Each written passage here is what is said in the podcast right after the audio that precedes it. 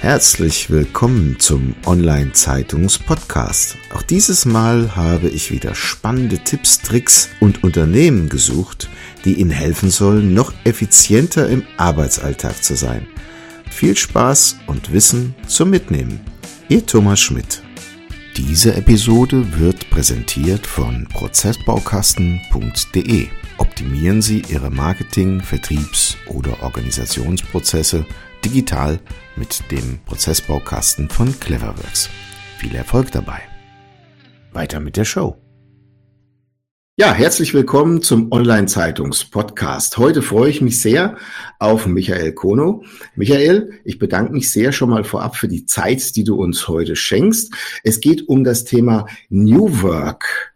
Und was das ist und was man da ableiten kann, vielleicht für sich selbst, auf diese Reise nimmt er uns heute mit. Aber bevor ich jetzt tiefer in das Thema einsteige, vielleicht lieber Michael, nimm uns doch auf die Reise mit, wo du hergekommen bist und wie du zu dem geworden bist, was du geworden bist. Ja, vielen Dank. Also meine Reise begann vor fast 42 Jahren in Bonn, wo ich als Kind eines hohen Beamten ähm, geboren wurde und ich bin, ich sag mal, recht behütet im Rheinland, in der Rheinischen Republik aufgewachsen und hatte die Möglichkeiten, viel von der Welt dank meiner Eltern zu sehen. Das hat mich sicherlich geprägt. Habe dann ähm, irgendwann ein BWL-Studium in Köln begonnen, habe in Frankreich auch studiert, wo ich meine Frau kennengelernt habe. Und während des Studiums habe ich Praktika in vielerlei ähm, Unternehmen, aber auch äh, in einer deutschen Botschaft in Burkina Faso ähm, durchgeführt und dann begann mein Weg tatsächlich in einer Bank, in einer staatlichen Förderbank in Karlsruhe als Trainee. Das hatte ich zwei Jahre ja, durchgeführt. Mir war es etwas zu stark hierarchisch, so dass ich dann nach zwei Jahren gesagt habe, nein, das ist nicht mehr oder das ist nicht die Arbeitswelt, in der ich arbeiten möchte. Und ich bin dann nach Westafrika gegangen, in die Republik Niger, also Sahelzone und war dort für den damaligen deutschen Entwicklungsdienst tätig als Entwicklungshelfer ähm, in einem Handwerksdachverband. Und ähm, diesen Job habe ich äh, insgesamt zwei Jahre ähm, auch durchgeführt. Nachher war es etwas unsicher geworden durch, durch Terrorismus, dass wir dann von einem Tag auf den anderen eigentlich ausgereist sind. Und dann begann so ein bisschen so eine Sinnsuchphase, weil man sich ja dann die Frage gestellt hat, hey, was machst du eigentlich mit deiner bisherigen Berufserfahrung, mit der vielleicht auch nicht jeder etwas anfangen konnte. Und ich bin dann eigentlich durch Zufälle gelandet in der Handelskammer Hamburg. Ich hatte mich auf eine offene Stelle beworben und dort war ein hohes Interesse dran an meiner Person und an meinem Werdegang. Begann dann als Referent äh, für Finanzwirtschaft, also dann war ich wieder bei den Banken, wo ich begonnen hatte, machte danach Wirtschaftspolitik, wurde irgendwann persönlicher Referent des Hauptgeschäftsführers und letztendlich sein Büroleiter und ähm, Dort war auch eine Phase, die recht spannend war. Ähm, gab so Irrungen, Wirrungen der Kammer. Irgendwann verlor dann mein direkter Vorgesetzter den Job, was natürlich auch spannend ist, als persönlicher Referent ohne Hauptgeschäftsführer zu sein. Danach war ich dann noch zwei Jahre Abteilungsleiter im internationalen Bereich und habe unter anderem die größte China-Konferenz in Deutschland organisiert und irgendwann hatte ich dann das Bedürfnis, mal zu gucken, ob noch mehr in meinem Leben drin ist. Und ähm, ich habe mich dann beworben auf alle möglichen Stellen. Und zufällig war zum damaligen Zeitpunkt die Stelle des Hauptgeschäftsführers in der IHK Fulda ausgeschrieben. Ich habe gedacht, naja, ich traue es mir zu, aber mit Hessen hast du eigentlich keine Berührungspunkte und mit Fulda noch weniger. Aber wenn man es nicht ausprobiert, wird man ausprobiert, wird man es auch nicht wissen, ob es klappt. Und letztendlich hat es nach mehreren Stufen geklappt. Und so bin ich jetzt seit drei Jahren in Fulda. Ja, großartig. Also ein Sprung in ein vollkommen neues Wasser quasi. Genau. Sehr schön. New Work als Thema. Friedjof Bergmann hat das ja für sich ersonnen als Gegenentwurf zur kapitalistischen, aber auch sozialistischen Lohnarbeit. In den 80ern, ich meine, das ist ja jetzt kein neues Thema. Warum ist das auf einmal so hip und vielleicht steigen wir tiefer ein? Was ist es denn überhaupt? Ja, das ist schön, dass du bei New Work mit Friedjof Bergmann beginnst, weil ganz, ganz viel wird ja über New Work gesprochen heute und man denkt an den Obstkorb oder sonst was oder auch an Homeoffice und viele sprechen von New Work, ohne zu wissen, dass dahinter eine wirklich philosophische äh, Idee steckt, die tatsächlich, wie du gesagt hast, schon vor über 40 Jahren in einer wirklichen Krise geboren wurde, nämlich in einer Krise der Automobilindustrie. Friedhof Bergmann der vor zwei Jahren verstorben ist, ähm, hat sich mit allen möglichen äh, Formen der Arbeit beschäftigt und insbesondere auch mit den Folgen von äh, Modernisierung und Automatisierung von Arbeitsprozessen, was das mit den Menschen macht. Und eigentlich war sein Konzept, ähm, dass der Mensch die Arbeit machen ähm, sollte, die er wirklich, wirklich will. Also eine sinnstiftende Arbeit, weil Arbeit einfach etwas ist, was viel zu viel Zeit im Leben ähm, beansprucht, als dass man wirklich nur wie eine Maschine arbeiten sollte. Also er hatte die Philosophie, die Arbeit soll dem Menschen dienen und nicht andersrum. Und warum ist dieses Thema momentan so hip? Das liegt sicherlich daran, dass wir mittlerweile technische Möglichkeiten haben, um Arbeit ganz anders zu gestalten. Und das ist natürlich ganz stark hochgekommen in der Corona-Zeit. Und ähm, da wurde so ein bisschen New Work gleich Homeoffice gesetzt, was es natürlich nicht ist. Also es ist eine Arbeitsphilosophie, da geht es um Wertschätzung, um sinnstiftende Arbeit und die modernen Tools, die wir mittlerweile haben und auch gut beherrschen, die können helfen, ähm, dahin zu kommen, aber die Grundvoraussetzung ist halt eine ganz andere. Was ist die Grundvoraussetzung?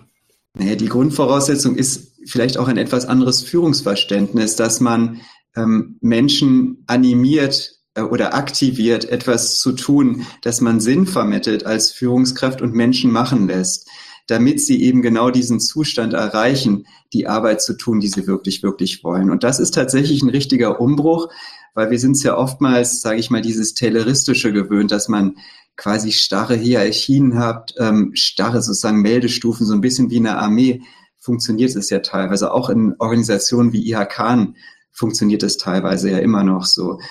Und das aufzubrechen, ähm, den Menschen in den Mittelpunkt zu stellen, das ist, glaube ich, ein, ein großer, ein großes Umdenken, was gerade passiert.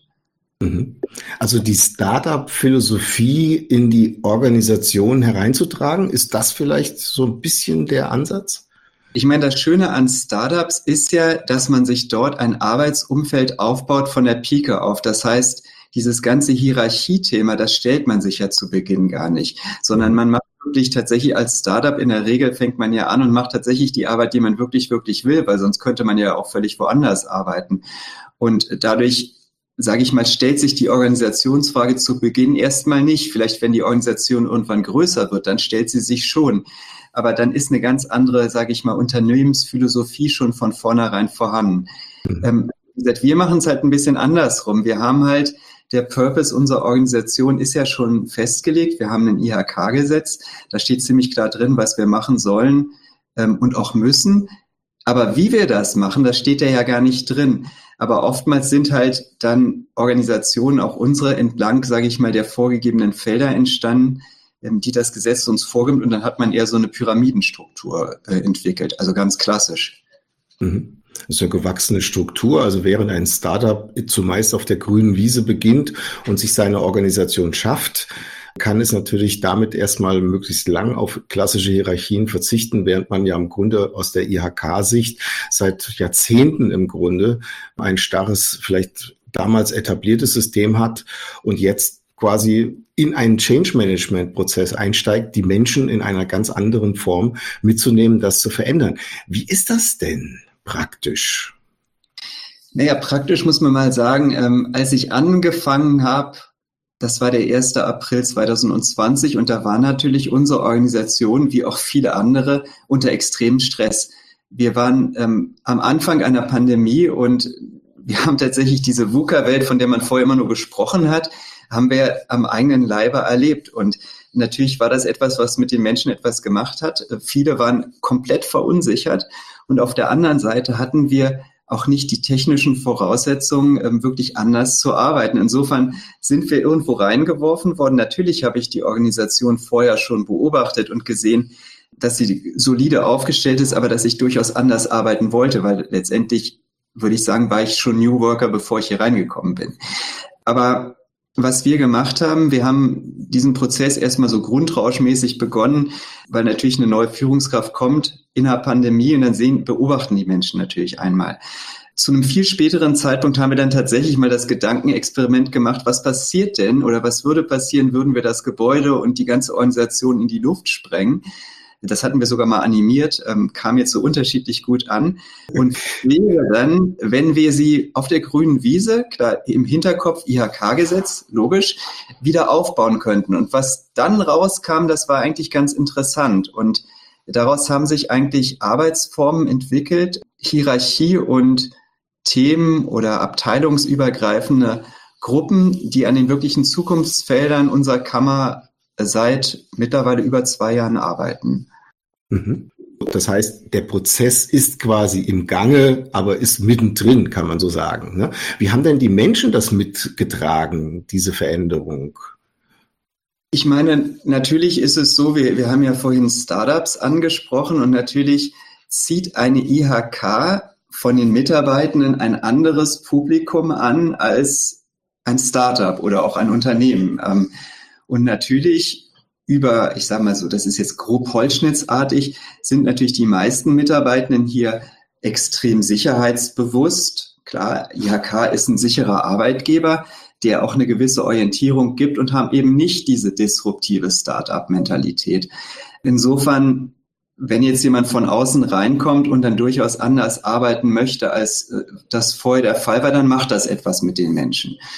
Und auf der einen Seite habe ich Kollegen äh, gefunden, die eigentlich nur darauf gewartet haben, dass man mal anders arbeitet, dass ihre Potenziale aktiviert werden und sie machen können, ohne dass sie durch irgendwelche Hierarchien gebremst werden.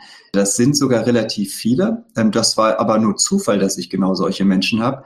Und auf der anderen Seite gibt es natürlich Personen, die auch bewusst hier sind, weil ihnen die Hierarchien, die bestanden haben und teilweise natürlich auch noch bestehen, eine gewisse Sicherheit geben. Und auch das muss man auf dem Schirm haben, weil das ist ja nicht, das sind ja keine schlechten Menschen dadurch. Das ist nur etwas, das muss man auf dem Schirm haben, damit der ganze Prozess nicht in Stocken gerät.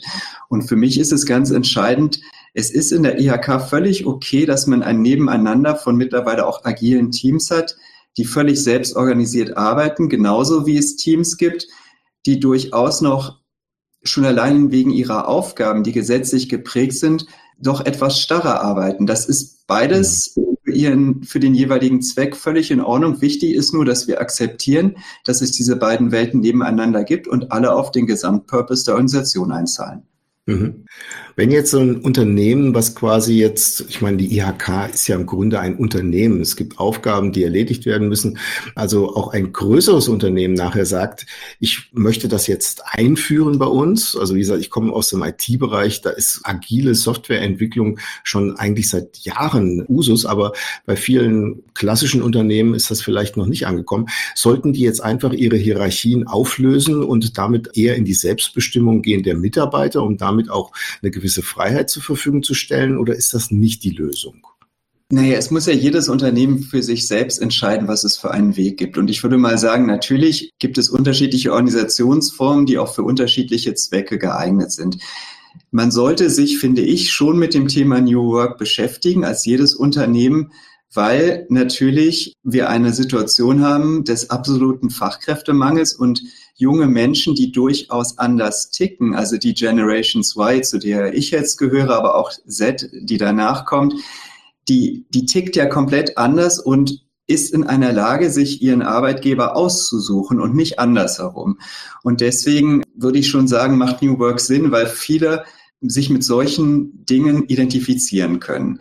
Gleichwohl macht es natürlich nicht in jeder Organisationsform Sinn. Ich meine, Militär wird sicherlich nicht komplett selbst organisiert, zumindest nicht im großen Ganzen funktionieren können. Also ich sage mal, man sollte sich damit darüber damit auseinandersetzen und dann sollte man, wenn man diesen Weg gehen möchte, es einfach ausprobieren und das muss man ja nicht direkt in der riesigen Organisation ausprobieren, sondern es reicht ja, wenn man das in einzelnen Teams mal ausprobiert. Beispiele von Unternehmen, die komplett selbst organisiert arbeiten, auch in großen Formationen, ähm, gibt es durchaus und nicht nur im, im IT-Sektor. Ne? Also es gibt ein wunderbares Buch, zu dem kommen wir später nochmal, das zeigt auch, dass es selbst in ganz klassischen Sektoren ähm, möglich ist, diesen Weg zu gehen. Mhm. Großartig. Also das heißt, man muss sich darauf einlassen. Und es ist natürlich nicht damit getan, dass man sich ein paar Palettensitze ins Besprechungszimmer stellt, sondern man muss das wirklich sehr, sehr vernünftig und planerisch auch erstmal beginnen und sich selbst diesen Weg und natürlich die Menschen mitzunehmen. Vielleicht, vielleicht noch eine Sache. Ich meine, ganz wichtig, der Arbeitsort ist natürlich verdammt richtig, weil Raum gibt auch Struktur zum Arbeiten. Insofern Räume sind verdammt wichtig, aber das Wichtigste überhaupt ist natürlich, dass die Führung, und zwar, wenn man jetzt im Hierarchen geht, natürlich die Unternehmensführung hinter, dahinter steht und ein Großteil natürlich auch der oder ein gewisser Teil der Mitarbeiterinnen natürlich auch. Und man sollte nicht das Mittelmanagement als Feinde haben. Mhm. Und es muss natürlich sinnvoll sein, wo man diese neuen Methoden einsetzt. Homeoffice bei der Müllabfuhr eher schlecht. Ja? Also wo macht es im Grunde auch Sinn einzusetzen, auch was die entsprechenden Tools und Methoden betrifft. Ja, da haben wir doch einen schönen Spannungsbogen für dieses Thema gespannt. Wenn man jetzt mal so ein bisschen in die Zukunft guckt, Jetzt stelle man sich vor, Maslow'sche Bedürfnispyramide, wir sind erstmal grundsätzlich versorgt, dann geht es vielleicht eher auch um die Selbstbestimmung. Ist das nicht vielleicht auch ein bisschen kritisch zu betrachten, wenn ich die volle Selbstbestimmung habe, dass ich nicht anfange, mich möglicherweise selbst auszubeuten in solch einem System? Ja, Selbstausbeutung. Also ich glaube schon, wenn jemand mit Spaß und Freude an der Arbeit ist, dann wird er sich sicherlich mehr leisten, als er leisten müsste, vielleicht auch stundenmäßig. Aber ich sage mal, Selbstausbeutung, ja, das ist immer so eine Sache. Aber ich, ich glaube schon, das ist ein ganz, ganz, ganz, ganz schwieriges Thema. Da kommt natürlich Führung auch ein gewisser ähm, oder eine sehr große Bedeutung zu. Aber ich würde sagen, solange Spaß und Freude überwiegen und sei es dann Work-Life-Blending und was weiß ich was, ähm, führt das eher nicht zur Selbstausbeutung, sondern zu größerer innerer Zufriedenheit. Also wenn irgendwann die Roboter im Grunde für uns erstmal dafür sorgen, dass wir alles irgendwo gemacht bekommen, dann können wir uns noch freier entwickeln. Ist das die Chance für die Menschheit und auch die Arbeitswelt? Also tatsächlich hat sich ja Friedhof Bergmann in den letzten Jahren seines Lebens ähm, mit dem Thema auseinandergesetzt, auch was Automatisierung oder auch 3D-Druck mit den Menschen machen. Ähm, ich glaube schon, dass man durch moderne Technik und auch durch künstliche Intelligenz Freiheiten gewinnen kann, um sich mit den wirklichen Dingen der Arbeit zu beschäftigen. Ich glaube aber auch, dass der Mensch niemals ersetzt werden kann, weil wir im Gegensatz zu künstlicher Intelligenz, Robotern und was weiß ich was, ähm, über etwas verfügen, nämlich Empathie. Und Empathie kann man nicht durch irgendetwas Automatisiertes ersetzen. Absolut. Ja, vielen herzlichen Dank für das Gespräch. So sind wir schon fast am Ende. Aber bevor wir schließen, gibt es denn irgendwelche Bücher, die dich im Laufe deines Lebens inspiriert haben, die du gerne mit uns teilen möchtest? Es gibt drei Bücher, die ich ähm, aus völlig unterschiedlichen Richtungen erwähnen möchte. Natürlich einmal, wir haben uns heute über New Work ähm, oder mit New Work auseinandergesetzt. Wenn man jetzt natürlich nicht Bergmann lesen will, sondern vielleicht ein etwas anderes Buch, dann empfehle ich Reinventing Organizations von Lalou wo wirklich völlig unterschiedliche Arbeitsmodelle und Unternehmen vorgestellt werden. Und da sieht man, New Work geht auch in richtig großen Gebilden. Das ist das eine. Dann äh, habe ich ja vorhin so ein bisschen berichtet, dass ich eine gewisse afrikanische Vergangenheit habe und es gibt ein wunderbares Buch des nigerianischen Autors Chinua Achebe, Things Fall Apart. Ähm, das ist ein Buch, was unglaublich erschütternd ist, ähm, was zeigt, was eigentlich die Christianisierung und ähm, die Kolonialisierung, ähm, die von Europa ausging, mit den traditionellen afrikanischen Kulturen gemacht hat. Extrem gutes und schockierendes Buch. Und dann ein Buch, was man niemals im Handel äh, finden wird. Ein Buch, was mein Onkel geschrieben hat für seine Familie Kindheit und Jugend in Pommern. Nämlich sowohl mein Onkel als auch mein Vater wurden vor der NS-Herrschaft in Stettin geboren, also mein Vater 1929, ich bin sehr spät geboren und ganz viele Geschichten habe ich nie erfahren aus seiner Jugend und ähm, mein Onkel hat sie aufgeschrieben in einem wunderbaren Buch, was mir sehr viel gegeben hat, viele Geschichten, die ich von meinem Vater nie gehört habe, aber die trotzdem so festgehalten sind. Großartig. Ja, vielen Dank. Dieses Thema könnte man natürlich noch viel, viel tiefer behandeln, aber ich glaube, da kann sich jeder, der sich damit tiefer auseinandersetzen möchte, da gibt es auch einschlägige Literatur. Vielen herzlichen Dank nochmal für das Gespräch, lieber Michael, und alles Gute. Dankeschön. Hat es Ihnen gefallen? Lassen Sie mich wissen, was Ihnen diese Episode gebracht hat, zu was Sie inspiriert wurden oder was Sie mit diesem Wissen jetzt anfangen werden. Gehen Sie dazu jetzt auf tutom.de, also die Ziffer 2 tom.de und kommentieren Sie diese Episode jetzt auf LinkedIn. Vernetzen Sie sich mit mir und verpassen Sie keine weitere Folge des Oncast Podcast. Ihr Thomas Schmidt.